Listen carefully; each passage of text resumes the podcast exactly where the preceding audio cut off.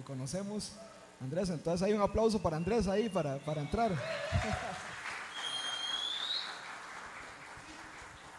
Así que le damos gracias a Dios por Andrés y, le pedimos al Señor que, lo, nos, que lo use para hablarnos acerca de lo que Él tiene para cada uno de nosotros el día de hoy, en el nombre de Cristo Jesús.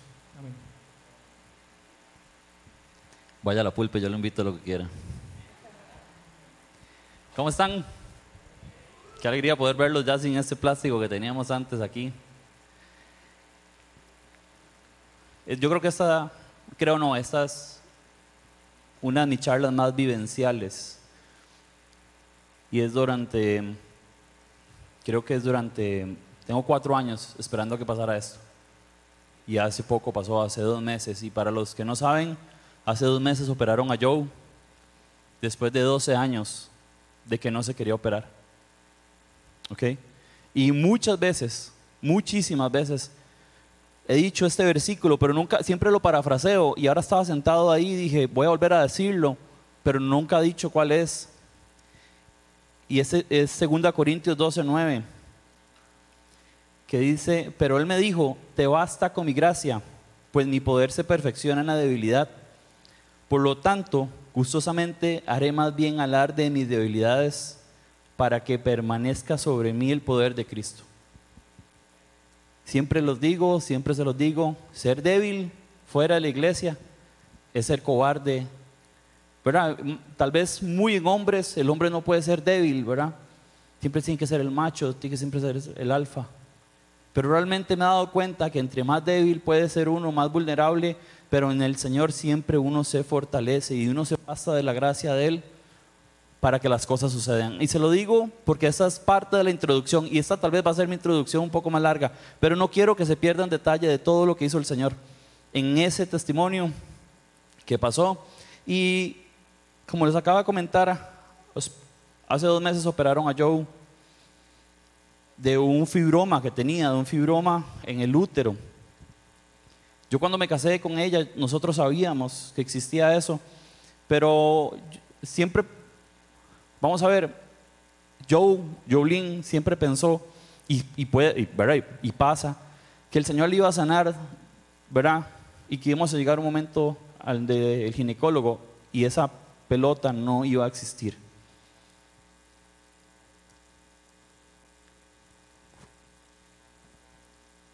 Yo tengo asistiendo a un estudio de Biblia poco más de 6, 7 años, todos los martes. Y ahí el Señor me presentó a varias personas y una de esas personas fue un doctor. Él no sabía nada de eso, pero cuando yo me caso con Joe, yo la, empecé a poner en oración ahí. Casi todos los martes o los martes o cada vez que quería, ¿verdad? Para que el Señor la sanara o para que el Señor tomara control de eso y que tuvieron como, como una convicción para que ella se pudiera operar. Hace dos años, antes de pandemia, em, estábamos en estudio de Biblia, terminó, comimos y empecé a hablar con un amigo, con chino, le estaba contando que eso me estaba cargando mucho, que Jolín tenía anemia, perdía mucha sangre en los periodos, que los periodos le duraban 15, 22 días, y que eso estaba complicando nuestra, nuestra vida, era, era muy complejo. Siempre teníamos que calcular bien las fechas, cuánto le duraba, cuánto le venía, cuánto duraba recuperarse. Y el matrimonio empezó a caminar con esto y había cierta tensión. Nunca se podía disfrutar completamente. Comentando la chino, el doctor simplemente dijo, llévela al consultorio, yo les voy a ayudar a quitar esa piedra. Y hace poco, antes de pandemia, mi esposa dio una charla que decía quién moverá la piedra. Y estaba basada en esto que nos habían dicho. Ese martes me fui corriendo, agarré el carro, fui rápido de la casa, llegué desde Jolín y Jolín no le gustó mucho. Estaba nerviosa, ya siempre ha querido evitar esa operación porque anteriormente todos los doctores le decían, lo más fácil es quitar el útero y seguir adelante. Y para nosotros era complicado porque yo sé que hay adopción, hay un montón de cosas, pero queríamos tener un hijo y esa era nuestra y esa es nuestra convicción. Hace dos años no se pudo hacer, no, se vino, bueno, no, no, se tomó una decisión. Eh, eso me cargaba muchísimo. Tuvimos varios problemas. Ronald al principio con Fito siempre me acuerparon, me ayudaban, ese tranquilo. Pasa pandemia, pero la situación de Jolín venía un poco peor, o bastante peor. Y en la charla pasada les decía que estaba con, con mucho miedo y nervios, y no estoy diciendo que era culpa de eso, tal vez yo no sabía controlarlo, pero sí tenía como, ¿verdad? Este, este, este sentimiento de que en una de esas, yo sé que tal vez no, pero ver a mi esposa, yo le decía a ella que es como agarrar un bocho, ¿verdad? Y, y, que ella jalara un tráiler, era muy complicado la vida de ella con eso. Una anemia constante que no la dejaba vivir. Es como que usted siempre ande descargado de pilas. Empezó, no tomamos la decisión en ese momento, empezó a, a molestar, a molestar, a molestar, y yo ya venía muy cargado. Un día vine a, un sábado de, hombres, vine, hablé con, de hecho no, no hablé, fue que me atajaron eh, eh, Ronald y, y Fito. Y me dice que empieza a presionar a, doña Vilma. Y quiero contarles, ¿verdad? Mi suegra, que, nos, ¿verdad? que empujemos los dos juntos para que Yolín tome una decisión.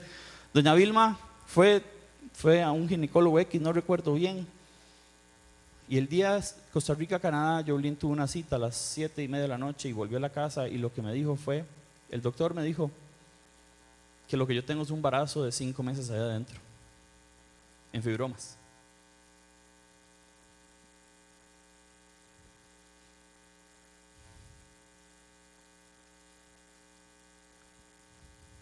Ha sido lo más difícil que, que nos han dicho pero era la realidad. Ese día ganó la Cele, pero igual en la casa había mucha tristeza. Había que tomar una decisión. Y esa decisión conllevaba un riesgo. Y ese riesgo no se quería tomar. Y ya tenía como una cierta vergüenza de volver a hablar con el doctor y tal nos volvimos a hablar. Me llamó lunes o martes. El viernes estábamos en el consultorio de él. Nos dijo que sí, efectivamente, Jolín tenía unos fibromas, no solamente uno, sino que tenía dos o tres más. Y que había que, había que trabajar en esto, o sea, había que quitarlos.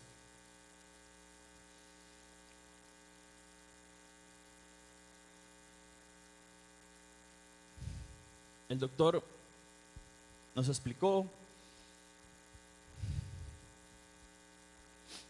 y estábamos otra vez con el mismo gigante que nos seguía atormentando. Él nos dijo que había un riesgo de perder el útero, pero que él iba a entrar siempre y cuando, ¿verdad? Que lo operaran. Y a, rescatarlo, pero que nosotros teníamos que tomar una decisión. Eso fue antes de Semana Santa. Eso fue viernes antes de Semana Santa. Nos fuimos a Semana Santa, nos dijo, no, me, les hablo, ¿verdad? En, nos hablamos después de Semana Santa. El doctor no sabía que tal vez nosotros no teníamos la plata completa para poder pagar los honorarios de él, pero él los regaló, él los puso ahí a su servicio, no solo los de él, sino que los de su esposa. Bástate en mi gracia, que yo, yo sé cuál es tu debilidad y yo me voy a hacer fuerte ahí. ¿Ok? Por eso siempre lo digo. Y quería contarlo completo porque el, el doctor no sabía, pero el Señor, pero Dios sí sabía. Y llegó y me movió hasta ese punto. Antes de todo esto, una vez le dije a Ronnie, sentado ahí en la mesa, ahí hablando, Le dije, Ronnie, yo no sé, yo veo que todo el mundo prospera, que tiene trabajo, que se sana, que queden embarazadas. Madre, nosotros no pasa nada. Estoy como estancado. Y el Señor empieza a mover todo esto, todo esto, todo esto. Y nos vamos para Semana Santa. Vinimos aquí, oraron, lloramos mucho. Yulín y yo empezamos a tomar oración. Nos unimos más que nunca, nos unimos más como un equipo que nunca antes. Y se los puedo garantizar, nunca antes nos habíamos puesto tan de acuerdo en las cosas. Llegó el lunes, después de Semana Santa, le dijimos al doctor, doctor, nosotros ya entregamos el útero, entregamos el fibroma, entremos a hacer la voluntad del Señor y estamos orando por lo que, por lo que el Señor quiere hacer. Perfecto, Andresito, te veo el miércoles. Te veo el miércoles para el posoperatorio, ¿verdad? No, el post después, antes del operatorio. Bueno, ustedes entenderán. Y el miércoles nos dijo, bueno, ah, hay un seguro en la clínica bíblica. Escuchen esto, ¿verdad? Hay un seguro en la clínica bíblica que si ustedes lo toman, hay como un 20 o un 30% de descuento en los costos hospitalarios. Hay un 20%, 30% menos. El Señor se seguía glorificando en la debilidad nuestra. Tienen que cubrir unos costos del anestesiólogo. Cuesta 650 dólares, pero yo ya hablé con el anestesiólogo, es amigo mío, y se los va a regalar. Veníamos caminando o venimos caminando una sucesión de milagros que usted dice, que yo he visto que le pasa a la gente, que yo digo, uy, qué chido está que me pase eso a mí. Pero ahora me estaba pasando a mí y a mi esposa. ¿Ok? Este tema de la operación de Yolín, después de 12 años, 10 años, no sé, se resolvió en 22 días. Desde el día que hablamos con el doctor, nos vio por primera vez, fuimos por segunda vez a, a que preparara lo de la operación y el viernes estábamos en sala. Yo no sé por qué, yo soy tan puntual. No tengo idea por qué. O sea, yo, si a mí me dicen a las 12, yo estoy a las, a las 11.45 y a Yolín dice, la vamos a operar a las 12. Bueno, ok, está bien, a las, había que estar antes para, ¿verdad? para todo esto de, de la operación. Pero eran las 12 y llegó la enfermera o nos dijeron antes, no recuerdo bien, no, es a las 12 y media. Y yo, ay, ¿por qué? ¿Verdad? ¿Quién sabe? Seguro hackearon algo, ¿verdad? Como estaban con esa hora los hackeos. Y empiezas a... es cierto, no se burlen, es cierto, no, Y y se la llevaron a las doce y media. Eh,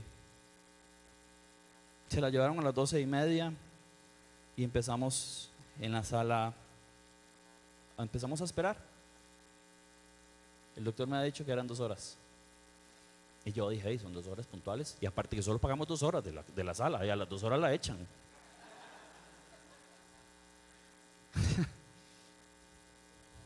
Qué baboso, ¿verdad?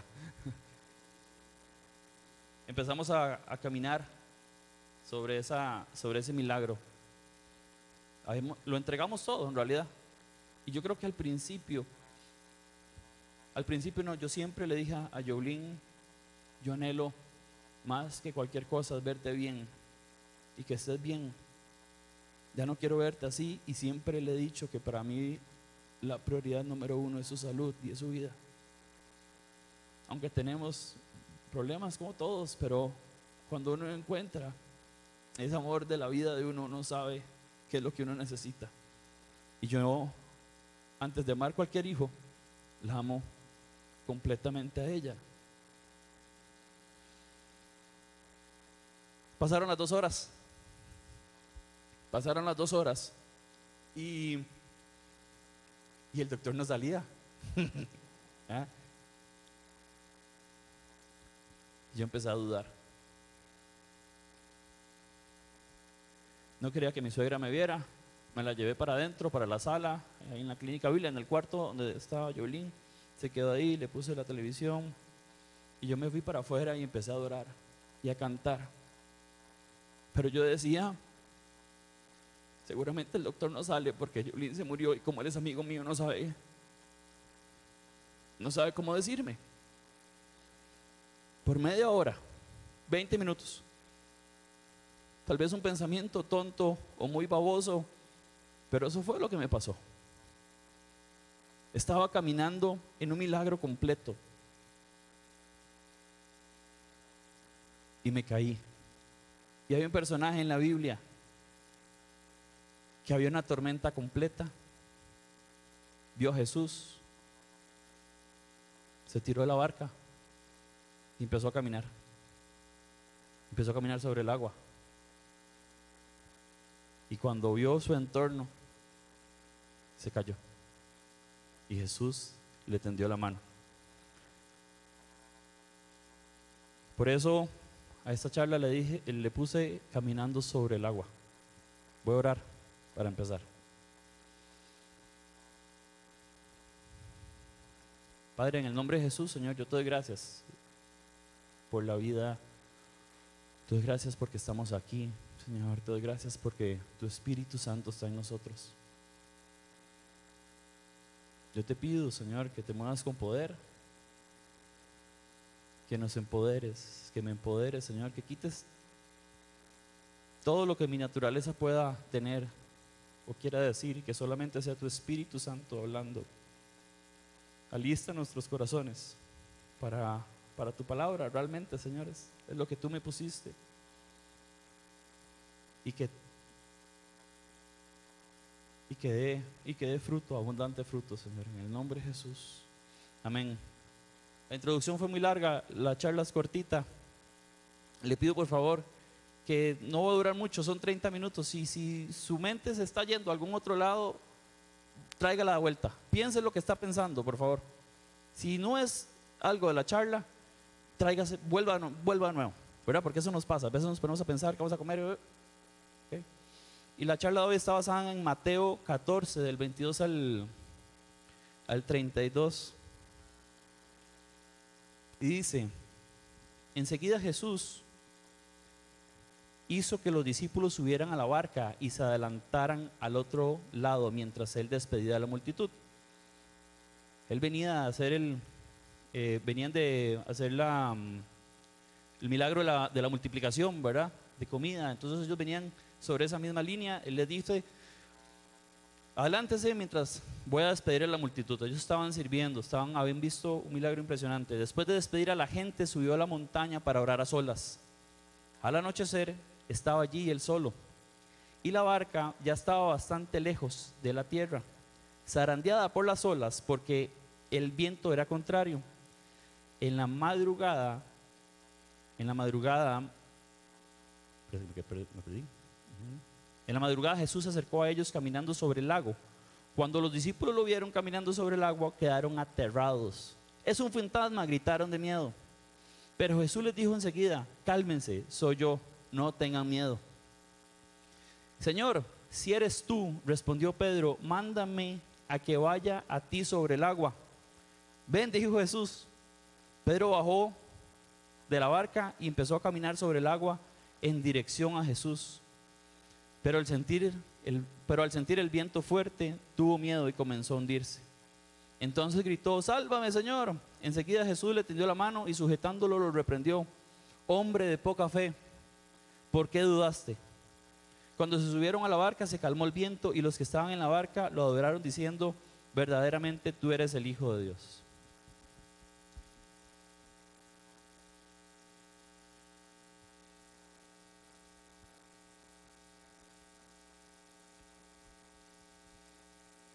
Basados en este versículo vamos a aprender tres verdades de cómo Dios siempre está en medio de nuestras tormentas. Y la verdad número uno es, Jesús siempre calma, Jesús siempre la calma en medio de nuestra tormenta. Volvemos al versículo base y vean que dice, después de despedir a la gente, subió a la montaña a orar a solas. Al anochecer estaba, estaba allí él solo y la barca ya estaba bastante lejos de la tierra, zarandeada por las olas, porque el viento era contrario. O sea, se metieron en una tormenta. Jesús se acercó a ellos caminando sobre el lago. Cuando los discípulos lo vieron caminando sobre el agua, quedaron aterrados. Es un fantasma, gritaron, cálmense, soy yo, no tengan miedo. Yo me puse a investigar sobre este lago. Bueno, el mar de Galilea no es, un, no es el laguito de la sabana, ¿verdad? Si tiene una profundidad bien grande, tiene 52 metros. Si lo buscan en Google, está rodeado, está como en un, está rodeado, digamos, es como un hueco ahí. Y entonces ahí se crean unas tormentas, los vientos son demasiado eh, fuertes por los vórtices que se arman. Si quieren ver videos de tormentas, en la- en- pónganlo en YouTube, son chivísimas. Bueno, no son tan chivas, pero se da uno realmente que se vuelve feo el ambiente ahí cuando hay tormenta.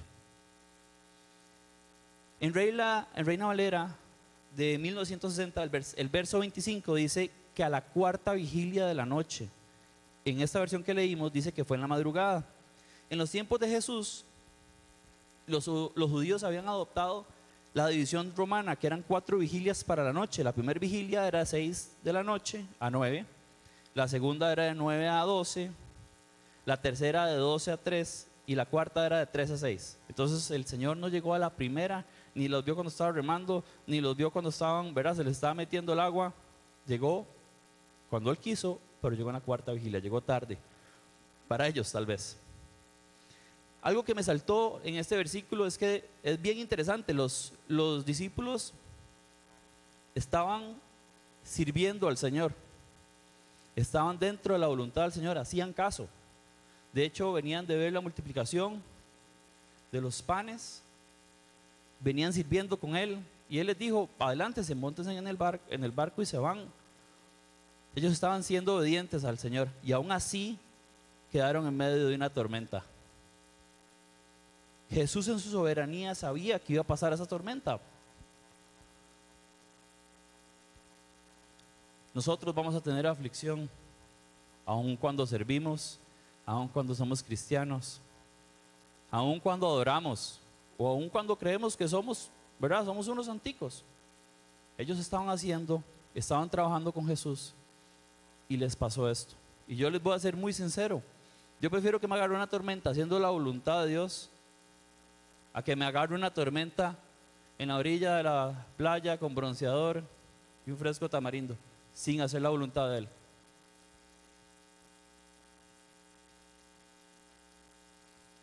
Dice que Jesús estaba orando en el verso, verso 23.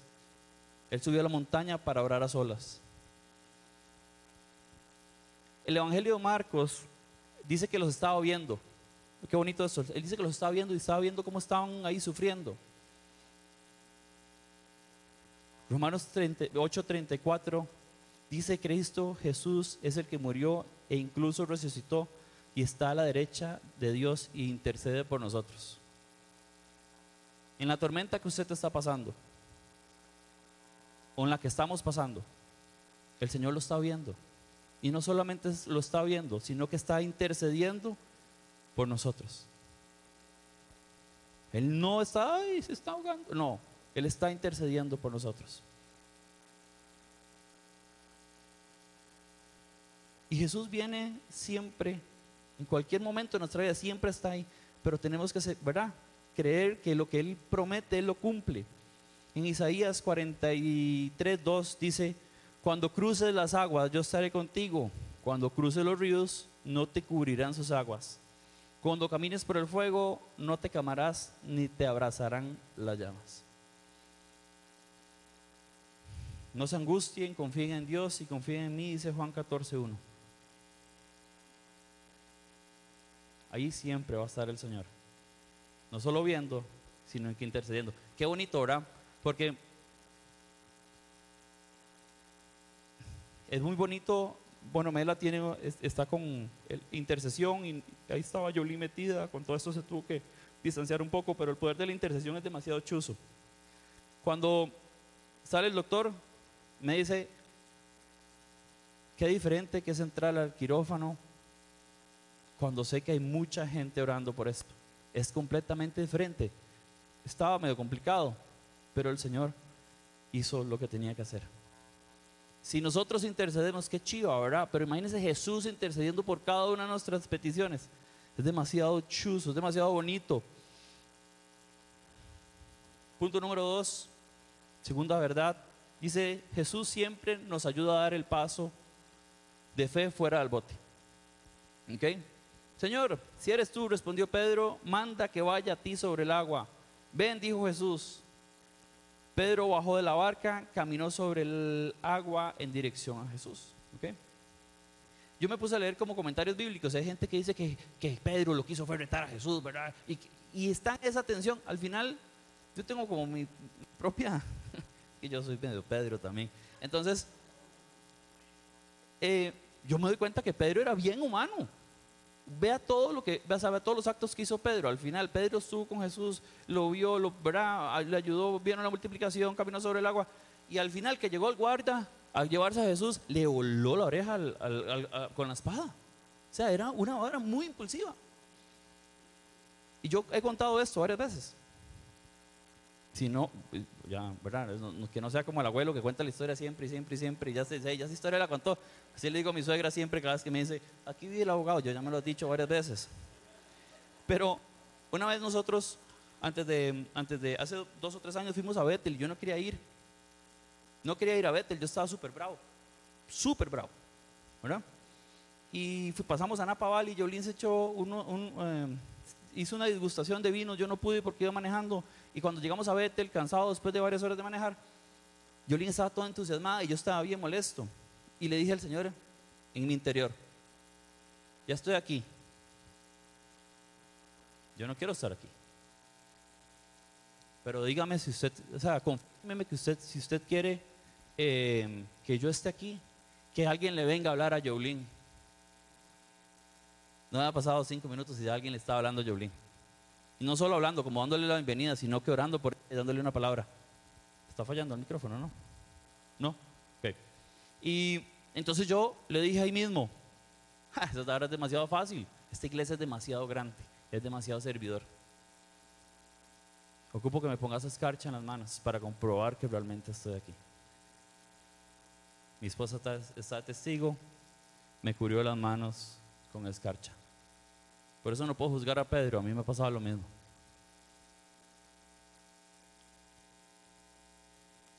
Todos tenemos que dar el paso de fe. Todos, absolutamente todos.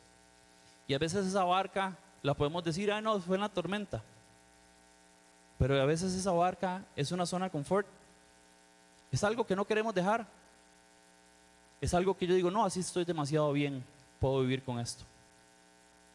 No, esa barca de esa barca no siempre está en la tormenta, digamos. Jesús lo está invitando a usted a caminar. Cuando nosotros aceptamos a Cristo, somos diferentes, caminamos diferente, nos movemos diferente. Ya nosotros no podemos estar ahí en esa barca. Bueno, si estás en una situación, una tormenta, ¿verdad?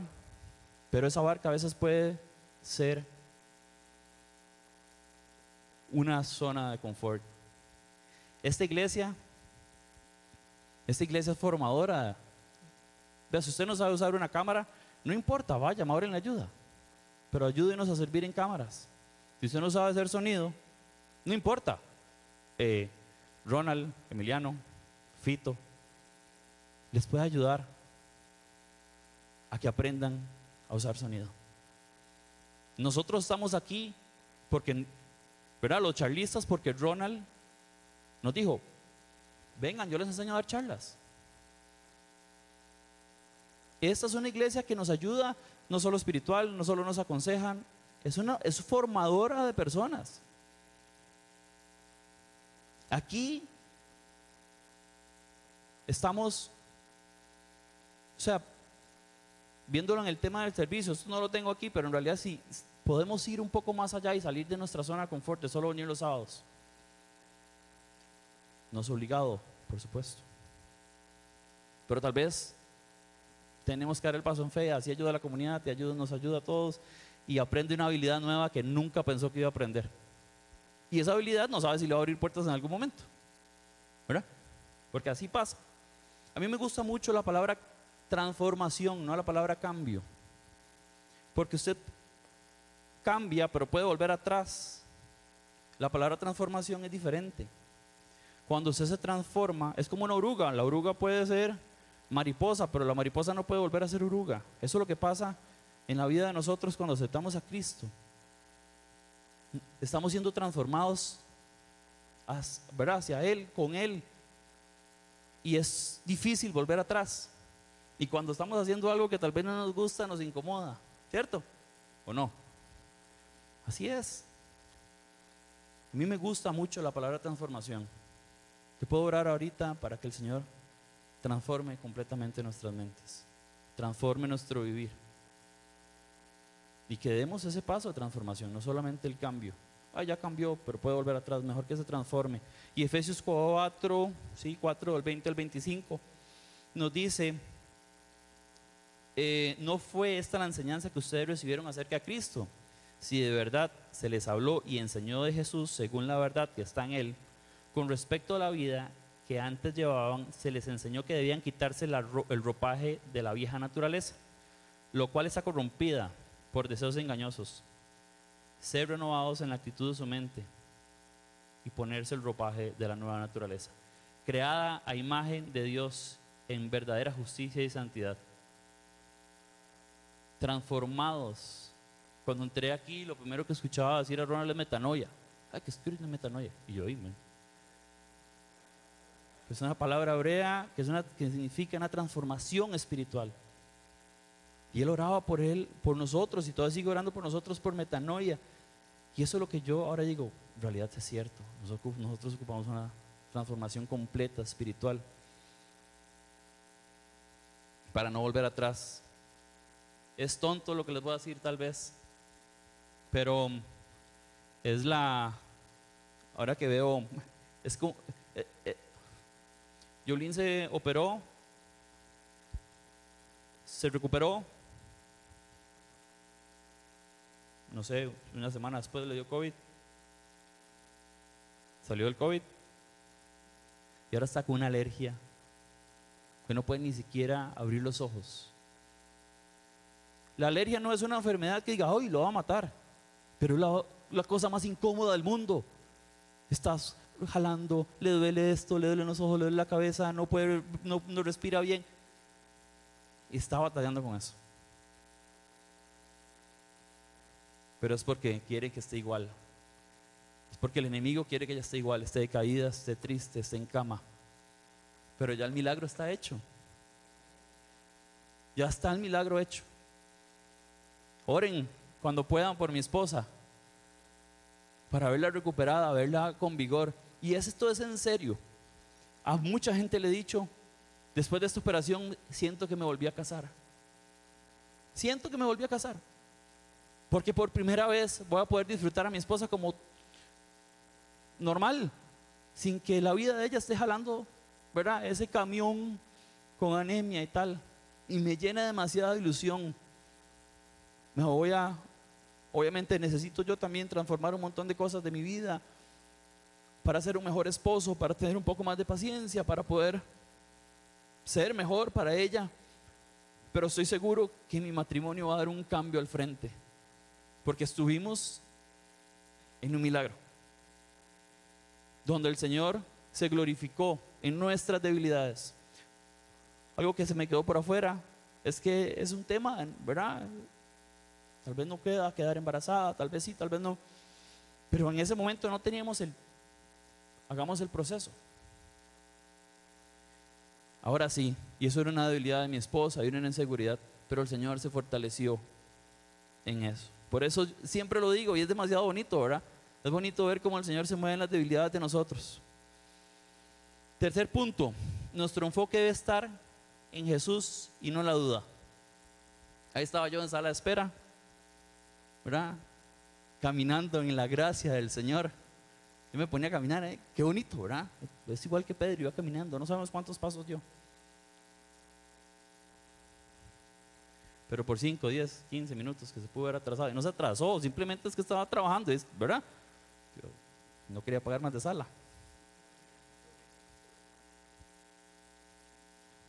Mi fe cayó. Mi fe cayó y me hundí.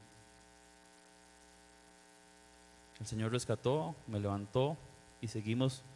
El doctor ya salió, me dijo, Andresito, vení, me enseñó lo que había pasado, la operación completa, y fue completamente un éxito. Les voy a contar algo. A la pasan a sala, nos quedamos ya en el cuartito ahí esperando. Ya ella estaba despierta. Y los doctores son, son impresionantes, pero hay alguien que es bien impresionante y tiene demasiada ocasión, que son las enfermeras, ¿verdad? esas se comen lo más feo. A veces, ¿verdad? Limpiar, recoger, ayudar a la paciente. Yo nunca vi una con mala cara en ese día. Estaban ahí todas. Y empezó a entrar una, otra. No, llegó el doctor, habló con nosotros y empezó. me fui con él, hablamos y le dije de, ese, de esos 30 minutos. Y le dije, uy, doc, me siento tan mal. Me siento como cuando Pedro negó a Jesús. ¿Pero por qué? Perdí esto. Y le explicaba y él tal vez no entendía muy bien, ¿verdad? ¿Qué le pasa a este loco? ¿Qué vamos Y le dije, no sé si, si, es más, yo no sé si voy a seguir sirviendo, me siento demasiado mal. Así se lo dije. Y él me dijo, deja de hacer eso y voy y recojo los, los fibromas y los vuelvo a meter. Y yo, no, no, no, tranquilo, tranquilo, tranquilo. Pero me sentía muy mal. Yo no sé cómo pudo haber sentido Pedro. Volví, pasé eso, me comí un sándwich, volví. Y, y empezaron a llegar las enfermeras. Entró una, entró otra, entró otra. Y habían cuatro o cinco encima de mi esposa. Y qué buena atención. Yo no sabía lo que estaba pasando.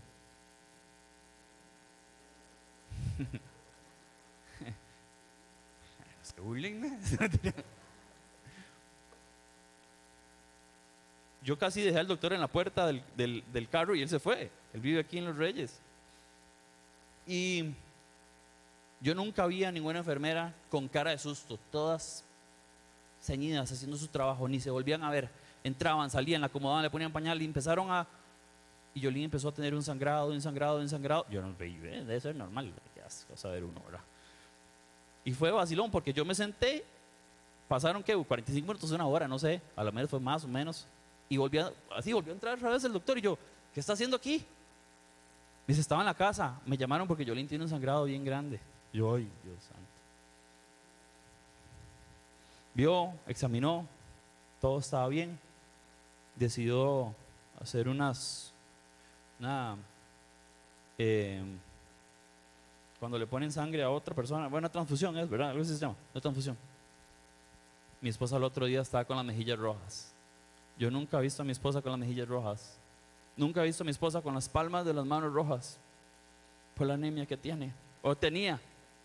Nunca he visto a mi esposa con vigor. Y ahora esto que le está pasando no es nada.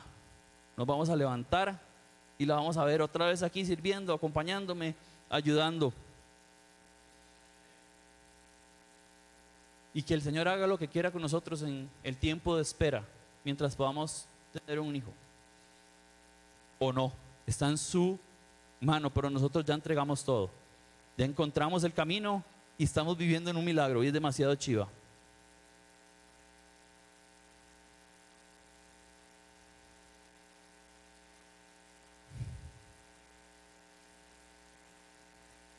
Y no está mal, esto, esto lo escribí ayer, a veces nosotros, a veces seguimos solamente a Jesús por sus milagros. Y estamos enfocados en los milagros y vemos los milagros de todo el mundo, vemos los milagros en todo el mundo, pero no realmente vivimos, no realmente estamos enfocados en el Jesús de los milagros. Y tenemos que enfocarnos en el Jesús de los milagros para que se cumpla lo que dice, ¿verdad? Que primeramente el reino de Dios y todas las demás cosas vendrán por añadidura. Si estamos enfocados en los milagros, tal vez está medio mal. Enfoquémonos en el Jesús de los milagros. Y está bien pedirle porque Él dice, pídame, yo le daré y tal. Pero no sigamos enfocándonos en eso. Primeramente el reino de Dios y todo lo demás vendrá por añadidura.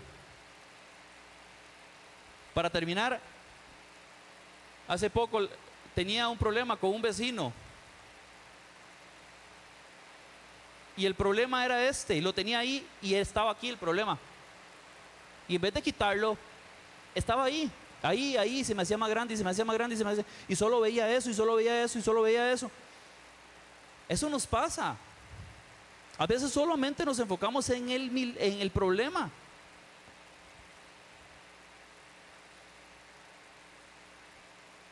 No nos enfocamos en el Dios que cambia la tempestad en suave brisa y que sosega las olas del mar, dice Salmo 107, 29.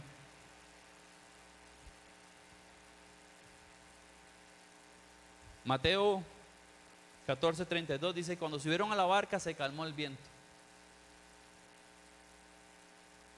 Amigos, montemos a Jesús en la barca. A veces nos tiramos de la barca y no está Jesús ahí. Y nos hundimos desde el inicio. No sé si hay alguien nuevo y que no haya aceptado a Cristo en su corazón. Pero hoy es un buen momento para hacerlo. Es un muy buen momento para hacerlo.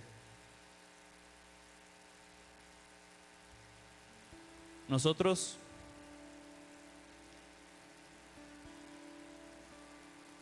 Ronald dijo ahora, ahora cuando estábamos orando algo que me, llamó muchísimo la atención y dijo, estamos haciendo todo esto en medio de una crisis. Hay una inflación, el cambio, el tipo de cambio carísimo. Y me llamó demasiado la atención el poder de Cristo. Que hay crisis, pero Él siempre está dispuesto a ayudar a crecer. Y siempre hay manos, siempre provee. Y Él siempre ayuda siempre ayuda. En medio de una crisis, dijo Ronald, en medio de una crisis estamos haciendo todo esto, qué bonito. En medio de una crisis el Señor se va a fortalecer. Cuando digamos que somos débiles, cuando no ocultemos eso.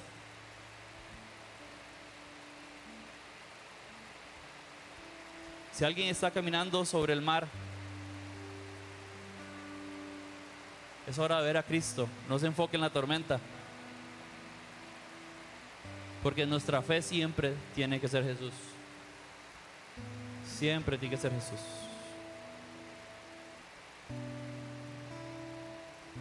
Esta canción fue la que canté. Bueno, canté no.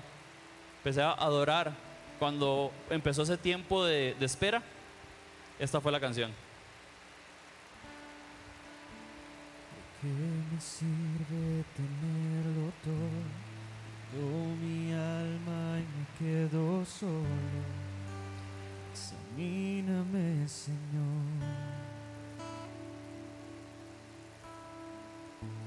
Mis pensamientos, mis intenciones, lo más profundo de mis rincones, todo te lo doy.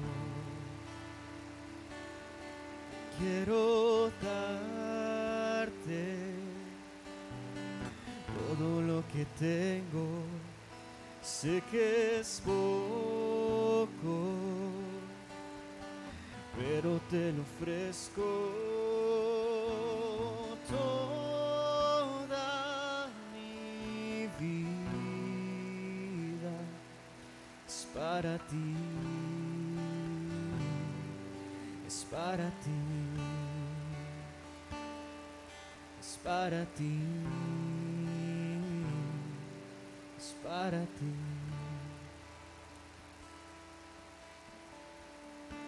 ¿De qué me sirve tenerlo todo? Mi alma y me quedo solo. Examíname, Señor. Mis pensamientos, mis intenciones más profundo de mis rincones, todo te lo doy.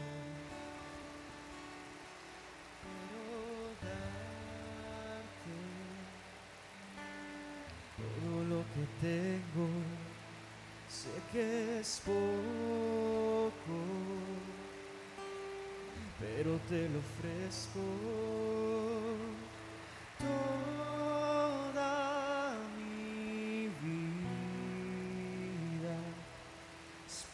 Ti, es para ti, para ti.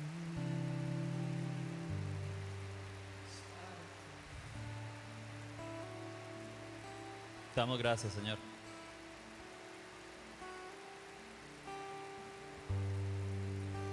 Damos gracias. Damos gracias, Jesús. Haz lo que quieras. Muévete con poder. Muévete, Jesús. Gracias, Jesús. Gracias. Gracias, Jesús, por enseñarnos todo lo que nos enseñaste. Por lo que nos enseñas, Jesús. Gracias, gracias. Muévete con poder, Espíritu Santo. Muévete con poder. Muévete con poder, mueve, muévete con poder. Todo lo que que soy, es para tu gloria, es para mi rey. Todo lo que tengo,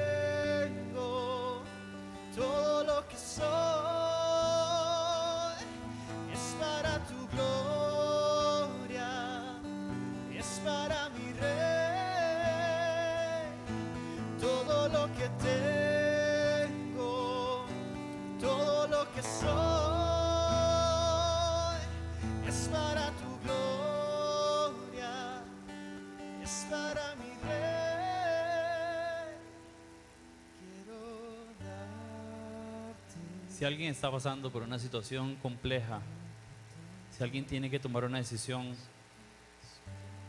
si alguien por X razón ha dejado de enfocarse en Jesús, póngase de pie, pongámonos de pie, adoremos al Señor.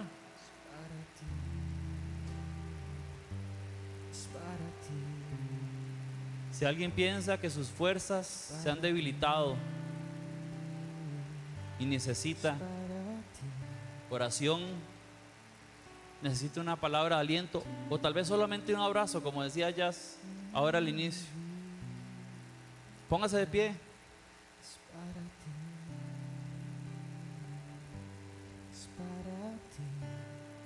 Si alguien le da pena tener una debilidad, confesar una debilidad, recuerde que Jesús, Dios, se fortalece en ella. Póngase de pie, confiésasela al Señor, levante la mano, pida oración y deje ministrarse por el Espíritu Santo. Que su mente no se vaya. Quédese aquí. Siga en comunión.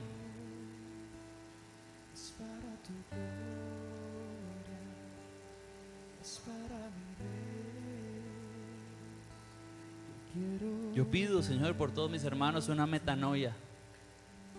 Ahora mismo, en el nombre de Jesús. Una transformación completa de nuestras mentes. De nuestra vida espiritual.